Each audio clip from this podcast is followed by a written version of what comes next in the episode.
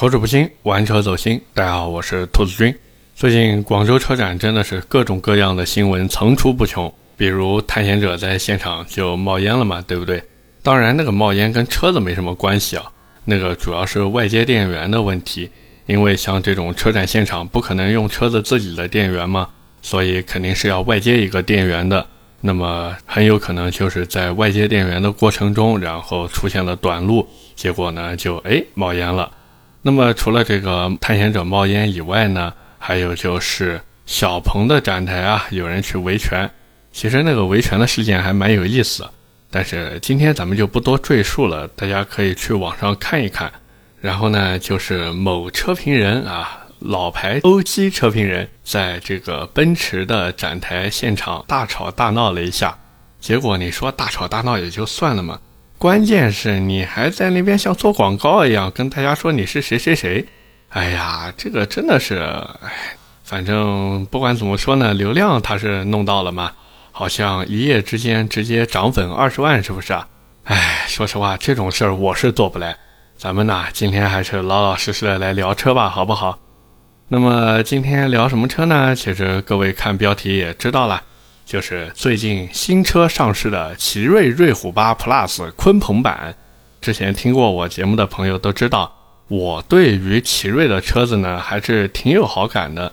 一方面呢，奇瑞的生产基地不是在安徽那边嘛，其实离南京也挺近的。包括还有很多朋友之前都戏称啊，说南京应该叫徽京，说的是南京现在这个都市圈已经延伸到安徽那边了嘛。那么言归正传啊，现在这个奇瑞瑞虎8 Plus 其实也是很多朋友翘首期盼的一台车。我记得之前我们在聊虎8鲲鹏版的时候，就有朋友说：“哎呀，这个虎8 Plus 什么时候能上一个鲲鹏版啊？”你看，这不就来了吗？那么之前老款的这个虎8 Plus 呀，虽然整体的产品力不错，但是呢，老款一看，哎呀，都是万年不变的 1.6T 加前驱。对于这么大一台车来说呀，总归是差一点意思的嘛。虽然说之前可以靠十二点四九到十五点九九万的定价去获取一部分客源，但是奇瑞它也是想进步的嘛，对不对？所以呢，哎，现在这个新的奇瑞瑞虎8 Plus 鲲鹏版就来了。其实这台车大家关注的地方主要就是那个发动机。因为这一次它换装了两百四十五马力、三百九十牛米的二点零 T 鲲鹏发动机，很多朋友一看，哇，两百五十四马力、三百九十牛米呀，这个跟之前对吧？某厂出的虚惊发动机真的是高下立判啊！我在看配置的时候呢，发现这一次奇瑞呢也是没有搞太多花里胡哨的东西啊，一共呢也就给了四个配置。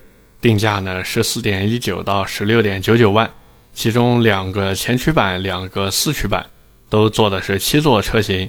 当然，我在 4S 店也问了一下销售，销售说后期有可能也会上六座的版本，只是具体上不上呢，还是要看厂家那边怎么想的。我们都知道，像一般这种新车上市的时候，尤其是这些国产车品牌啊，它这个厂家都会给一些优惠活动和优惠政策。这个虎八 Plus 鲲鹏版呢也不例外，它也是给了一些礼包。第一个呢就是八千块钱的现金礼包，其实就是给你车价便宜八千块嘛。第二个呢就是金融礼包，官方的说法呢是享受七千块钱的利息补贴，然后呢给你三年零利息的贷款。但是到了 4S 店以后呢，其实还有一种贷款方式。就是给你固定七万的贷款额度，然后给你做两年免息。当然，不管你用官方的那个还是 4S 店的这个，都是要收两千块钱的金融服务费。至于什么终身免费基础流量、终身免费 OTA 升级，还有什么发动机终身质保，这些都不重要，你们知道吗？重要的是什么呢？是它的这个礼包里面啊，有三个礼包，叫做置换礼、增购礼和免保礼。这三个礼包只能三选一。其实之前虎八鲲鹏版出来的时候呢，也是这么玩的。置换礼包呢，就是你拿自己的旧车去置换，同品牌的话呢，它能补贴你一万块钱；不同品牌的呢，它只能补贴你八千块钱。其实 4S 店销售也坦白的跟我说了，这个补贴虽然是补贴，不过他们 4S 店在收车的时候呢，价格一般都会比外面车贩子给的低一点。那么除了这个置换礼以外呢，还有一个增购礼。这个增购补贴呢，其实就是你有车或者你家亲戚有车，注意啊，你家亲戚有车也可以。然后呢，你再买一台这个瑞虎八 Plus 鲲鹏版啊，官方会补贴你三千块钱，相当于车价再多让三千。那么免保礼呢，就是给你三年六次的免费保养，当然这个保养是小保养。我还特地问了一下 4S 店。现在虎八 Plus 鲲鹏版，它做一次小保养大概是四百多块钱，而且各位要想明白一件事情，就是买这台车它是会送你免费首保的，所以这么算下来，这个免保里其实只是送了你五次免费保养，等于给你便宜了两千来块钱吧。反正只要你家里亲戚有车，或者你有车想增购。要不然就是你有车子想置换的话，那真的去在置换礼和增购礼里面选吧。这个免保礼啊，除非你是首次购车，而且你身边的亲戚都没有人买过车的，那你就只能选这个了嘛，对不对？那么还有就是现在如果你去 4S 店买车的话，不管你是全款还是贷款，注意了，他都会收你一千块钱的服务费。可能有的朋友会想说：“哎呀，这一千块钱服务费收的，那我真的是明摆着被他割韭菜啊！反正我也不管你是帮我上牌还是帮我干嘛，你这一千块钱服务费我就是不想给。”那么现在呢，奇瑞的 4S 店估计也是怕客户心里面觉得亏，觉得不爽，他们呢表示就是你交完这一千块钱以后呀，会给你赠送全车的玻璃贴膜、全车的脚垫，还有三角牌和灭火器。所以这么一弄，是不是觉得哎呀，心里舒服多了？反正我在 4S 店跟销售聊的时候，我当时一听，哇，这一千块钱服务费一收，又帮我做上牌服务，又帮我把车子洗洗干净，而且还送这全车的玻璃膜、脚垫这些东西，哎呀，七七八八算下来，好像我还挺赚的。当然，不管怎么说呢，现在这个虎八 Plus 鲲鹏版呀，它的一个市场情况呢，就是这么回事儿。反正你想要再多的优惠呢，也没有。总体而言，它这个价格还是非常稳定的。然后呢，我在 4S 店的时候呀，还跟销售特地问了一下，我说现在来买哪个版本的人比较多？销售告诉我呢，其实现在来看 2.0T 次顶配的特别多，而且这个版本也是他们现在主推的一个车型。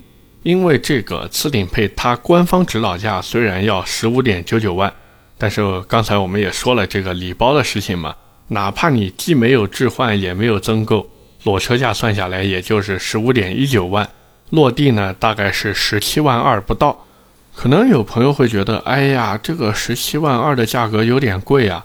其实你得这么去想，一方面它的动力比原来一点六 T 的版本要好，对不对？它是二点零 T 高功率的发动机，然后这个次顶配呢，它还有一套四驱系统。原来你不管买哪个版本，它都只有前驱版。所以这么算算，哎呀，像一般四驱车型本身就要比前驱车型贵个万把块，自己这个发动机又好了，好像这个落地价贵个一万多块钱，两万不到，也不是特别的亏，对不对？当然，以上这些关于购车时的心态与想法，不是我自己揣测出来的，是 4S 店的销售自己这么跟我说的，我也是在这里呢跟大家分享一下。那么聊完关于虎八 Plus 的市场行情和销售情况之后呢，我也是来跟大家说一下我这一次体验下来的感受。其实新车在外观上面确实有一些小变化，主要呢就是前脸的设计和之前的虎八 Plus 不太一样，但是不仔细看的话，其实也看不大出来。主要就是前脸那个中网那一圈啊，原来是跟车身同色的那个油漆。现在呢，变成了一圈黑色的塑料。官方呢说是这个造型设计更加硬朗嘛，但是我怎么看怎么觉得还是之前 1.6T 的那个前脸好看。反正总体的外观变化不大，还是跟原来 1.6T 很像的。内饰方面呢，我觉得做的中规中矩吧。像双联屏这种都是必须有的东西嘛。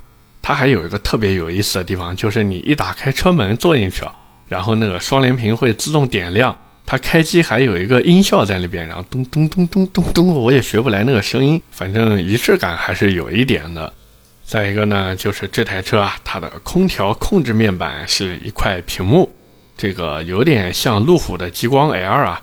不过回头想一想，这个内饰设计做的像路虎也挺正常的，毕竟现在国产的路虎也是奇瑞做的嘛。音响呢，全系用的都是索尼，只不过除了顶配以外都是八喇叭，顶配呢是个十喇叭。我还特地听了一下，我觉得这个八喇叭和十喇叭真的区别不是特别大。除了这些之外呢，这台车它给我留下最深的印象，其实用一个字就能概括了，那就是大。这个呢，其实也是虎八 Plus 的一个核心卖点啊。毕竟你看十来万的一个车子，给你这么大的尺寸和空间，那很多人一看，哇，真的好划算呀，对不对？而且有一点，我觉得是应该表扬一下奇瑞的。就是他们真的没有为了偷空间，然后去缩短第二排座椅的那个坐垫长度，这一点非常非常的好。当然啊，这台车开起来的感觉呢，可能就没有你想象的那么优秀了。这也没办法嘛，毕竟你看这台车才多少钱呀，十几万呀，对不对？反正我最大的感受就是比之前老款的虎帕 Plus 的 1.6T 跑的呢，能再快那么一点点。然后现在动力确实比以前 1.6T 版本要好一些，所以在开的时候呢，不会有过去那种费劲的感觉。总体的驾驶感受有点像我之前开的虎八鲲鹏版，反正不难开，但是也谈不上有特别大的驾驶乐趣。毕竟这是一台主打空间的七座 SUV 嘛，所以做的这样中规中矩，其实也挺好。各位呢可以去试驾一下，反正试驾也不要钱嘛，对吧？这个试驾的时候呢，一定要注意一个地方，要好好感受，就是它在低速状态下的动力匹配。就是你也不要一脚油把它闷到底，你就平时自己怎么开车，你就怎么试驾。那种城市里面走走停停的感觉啊，一定要好好模拟一下。如果你能接受它这个变速箱的表现呢，那我觉得这台车还是可以考虑的。如果你但凡觉得有那么一点点这个动力匹配不是特别好，那我觉得你还是算了吧，再看看吧。这个东西一时半会儿真的解决不了。除了这个小地方以外呢，其实其他地方都还行。那么我们都知道，现在虎八 Plus 鲲鹏版其实它的竞争对手非常非常多嘛。光是国产就有一大堆车型在那儿等着和它对着干，像什么长安的 CS75 Plus 对吧？还有比亚迪的唐、吉利的星越 L、吉利的大大大大大豪越。还有传奇新出的那个 GS 八，我的天，各位那个 GS 八真的性价比太高太高了。然后还有魏的摩卡，对不对？反正说到底，就一大堆国产车在那边等着和它 PK。然后这还不算合资车。不过话说回来，十七万左右落地的合资 SUV，好像产品力能比虎八 Plus 强的真没有。那么相比于那些国产车呢？其实奇瑞的问题点，或者说影响销量的点啊，我觉得还是原来那几个。第一个呢，就是国内很多消费者，他对于奇瑞这个品牌一直印象不是特别的好。像之前不是很多人说嘛，奇瑞奇瑞修车排队。虽然现在人家奇瑞早就不需要修车排队了，甚至有的车子连修车都不用了，对不对？买奇瑞三年只会换玻璃水。但是没办法呀，这种观念很多人他深入人心啊，所以这一点真的需要时间去改变。那么第二个呢，就是奇瑞的这个虎八 Plus 鲲鹏版呀，它用的是一套湿式双离合变速箱，就是国内现在很多消费者他对于双离合变速箱啊有一种天生的不信任感，我觉得这个锅应该让大众来背，要不是大众当年那个干式双离合变速箱表现的那么拉胯。说不定现在大家也会觉得双离合变速箱挺好的，对不对？但是没办法，现在这个现实情况就是这样。所以哪怕奇瑞用的还是湿式双离合，没有用。这也是为什么像 CS75 Plus 卖的比较好的原因。虽然那个 CS75 Plus 的 8AT 变速箱调教的真的，哎呀，一言难尽。但是它是爱信 8AT 啊，听起来就比你这个奇瑞的双离合要靠谱一些呀。当然，我觉得除了大众要背锅以外呢，像我之前提到的那位欧 G 老炮车评人啊，就是大闹奔驰展台的那一位啊，我记得他在节目里面好像吐槽过很多次双离合变速箱啊，说什么双离合变速箱不稳定啊，什么双离合变速箱都是垃圾之类的。关键是，他这种论调竟然还特别有市场，所以你说这跟谁说理去呢？是不是？那么除了这些问题点以外呢，其实奇瑞的这个内饰设计啊，确实确实也不太能讨好消费者。它的整套内饰设计呢，都是没有特别大亮点的，属于一种无功无过的内饰设计。反正这种内饰呢，确实有时候不太能吸引到消费者。就客户看完车子以后，他就会觉得啊，这个内饰好像还行，反正该有的都有，整台车就都给人一种老实人的感觉。你也说不出来它哪里不好，但是呢，就不会有和它在一起的冲动。那么除了这些问题点以外呢，其实我自己还有一个希望奇瑞能好好做的地方吧。就是希望他们的工程师啊，能够再接再厉一下，好好的把这台车的动力系统做一个调教。毕竟这台车它的 2.0T 发动机达到了254马力，390牛米啊，这是什么概念啊？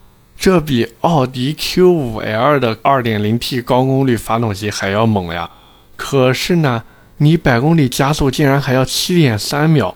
可能有的朋友会说：“哎呀，七点三秒的成绩已经很好了呀。”但是各位看，奥迪的 Q5L 四五 TFSI 版本，它用的也是两百多马力的 2.0T 高功率发动机，还有七速湿式双离合变速箱，对不对？而且别忘了，奥迪 Q5L 的车重达到了一千八百九十五公斤，比虎八 Plus 鲲鹏版整整重了两百三十一公斤。同时，奥迪 Q5L 的原厂圈胎还是个二五五四五二十的，等于说轮胎宽度也比虎八 Plus 要宽。可就是这样，人家百公里加速做到了六点九秒。当然，我说这些不是为了吐槽奇瑞，毕竟虎八 Plus 鲲鹏版的价格摆在这里嘛，能做到这样已经很不错了。只是从我自己的角度来说，一方面呢，我真的觉得他们发动机技术确实很厉害。结果被这个调教给拖了后腿，真的有一点可惜，你们知道吗？所以奇瑞真的再接再厉吧，好不好？我还等着你们有一天把这个 2.0T 鲲鹏发动机给艾瑞泽装上呢。那么聊了这么多呢，可能很多朋友会好奇啊，这个虎八 Plus 2.0T 能不能改装呢？其实是可以的，但是呢，我真的不建议大家去改了。像这个车子，你买了之后好好开不就行了吗？如果想要有一定的提升的话，我觉得可以给自己这个车子换一套好一点的轮胎，还有好一点的刹车皮呀、火花塞呀这些东西。保养的时候呢，用好一点的全合成机油。其实其他的也没什么了，这车只要你细心的去养护，基本上不会出什么大问题的。而且这台车，我说实话，它对于大多数人来说就是买一个空间大和省心，所以老老实实的开就好了。如果真的想要说，哎，我上一个改装件上去，那我觉得你可以考虑对底盘进行一个加强。当然，避震器呢，我觉得，哎呀，没什么改的必要了。毕竟你说买一个虎八 Plus 鲲鹏版回来，图的就是它 SUV 的一个离地间隙，你再改一个脚牙避震上去，你图什么呢？对吧？所以还不如就是装一套底盘杯式，注意啊，底盘杯式这个东西呢，其实还挺有用的。然后呢，像什么井子架呀、顶坝呀、底坝呀，反正这些东西都可以考虑安排一下。价格呢也不贵，牌子呢各位可以去某宝上面搜索一个叫旅途的，我觉得这个牌子做的还行。像我自己的野马那根顶坝用的就是这个牌子的。然后除了这个呢，刹车反正可改可不改吧，我觉得它这个刹车还可以啊。你如果想改刹车的话呢，其实还是老样子，弄一个萨瓦尼尼或者 TEI 的四活塞刹车套装，配一个三百三十毫米或者三百五十五毫米的刹车盘，真的已经非常非常够用了。像其他的什么排气进气那些，通通不要动，这台车真的老老实实的开就好了。那么最后呢，我们也是做一个小小的总结啊，像虎八 Plus 鲲鹏版这台车呢。如果你真的想买，我觉得还是买 2.0T 四驱版比较好。毕竟这个四驱真的有总比没有好嘛。价格反正也不算太贵，现在还有这个贷款的优惠政策，用就完事儿了。那么整台车呢也没有什么太大的缺点。奇瑞的 SUV 呢总是给人一种中规中矩的感觉，反正他们的宣传好像也就不温不火的。每年呢，反正也会有那么几次邀请活动和投放，但是呢，也不会多。然后有人黑他们吧，好像他们也无所谓，颇有一种你们尽管黑，倒闭了算我输的感觉，就那种标准的国企行事风格。反正这样也挺好，至少他们造出来的车子呀，能看得出来是踏踏实实在搞的。所以虎八 Plus 鲲鹏版这个车呢，我还是比较推荐的。说到底就这么多钱，能买到这种车可以啦。OK，那么今天关于虎八 Plus 鲲鹏版我们就聊这么多。下面是我们的留言互动环节。第一条留言来自风继续吹起，他说：“兔子君你好，我订的奥迪 A4L 顶配三十七点一万落地。这个 A4L 顶配那就是四五 TFSI 夸球版是不是？我的天哪，好车子哦！”他说交完首付，等了一个月，终于车子到店了。结果销售今天打来电话说减配了 Alcantara 矩阵大灯、BO 音箱、自动泊车系统，心里真的很不舒服。请问该怎么办？销售说他也是车到了才知情，这个合理吗？然后他在底下还补充了，说销售讲现在 A4L 顶配全深圳都是减配版，叫广东版，减配产品官网合计价格二点一万，4S 店说只能补我一万。剩余部分用机油保养代替，那还要吗？首先，我们明确一点啊，就是咱们在买车的时候呢，其实跟买衣服是一样一样的。你说我想要的是一件黑色 XL 码的短袖，结果销售跟我说你要的那个没有了，给你来一件白色 L 码的，那你说你会同意吗？你肯定不同意啊，所以这个肯定是不合理的嘛。再一个，销售说现在这个 A4L 顶配全深圳都是减配版，而且关键是他还只补你一万，剩下用机油保养代替，凭什么呀？问题是你那些机油机滤进价才多少钱？合着你这 4S 店真的是哪头钱都想把我给赚一笔，是不是？真的就不讲道理，你知道吧？所以兄弟，这个事情解决办法非常简单。第一，你看自己的购车合同上面有没有写明白这个交车的时间。第二个，你就跟他咬死，我就要我自己买的这个配置，我不管你厂家给你们发的是什么配置，我现在无法接受这个版本的车型，我也不管你是从北区调车也好，还是从什么其他区域调车也好，那些都是你们的事情，跟我没关系，我只想花钱买到我想要的东西。而且实际上，我还特地问了一下奥迪 4S 店的朋友，他跟我说，其实根本就没有这个说法。他甚至都怀疑你那个销售想坑你一笔钱，因为这种车子真的就是按客户订单下给厂家的，那么厂家肯定会按客户的需求把车子造了送过来。所以这件事情归根结底就是你咬死你要的这个配置，因为销售现在其实把你的点拿捏的死死的。就是你特别想提新车嘛，所以这事儿千万不要急，也不要想着说，哎呀，车来了，这个近在眼前的这么一台车，你要记住，你选的这些配置，如果你后期自己加装，真的远远不止两万一。该怎么做，你明白了吧，兄弟？第二条留言来自嘟嘟熊宝贝 FF，他说：“兔子能不能聊一下蓝图那个 MPV？感觉还不错。”其实蓝图这个 MPV 呢，我还在网上看了一下相关的信息。说实话，这一次蓝图应该算是找到了他们的这个切入点。整体来说呢，它这个产品还是可以的。剩下来呢，其实就是品牌的问题了嘛。毕竟现在买 MPV 的人基本上好像条件都挺好的。那你这个蓝图说到底还是东风旗下的品牌，这个蓝图能不能撑住客户的面子？我觉得还是要留给时间来验证啊。不过不管怎么说呢，蓝图这一次试水还是很大胆的，这一点是要值得肯定的。最后一条留言来自我叫爱慕提，你这一看名字就是窝窝的老玩家啊。你是 MT，我是亡灵奥法，咱们可以直接开个金团，然后带人去刷狗仗。这么一说，是不是有点暴露年龄啊？那么这位 MT 同志呢？他说：“S 六零不运动吗？请不要固有印象好吗？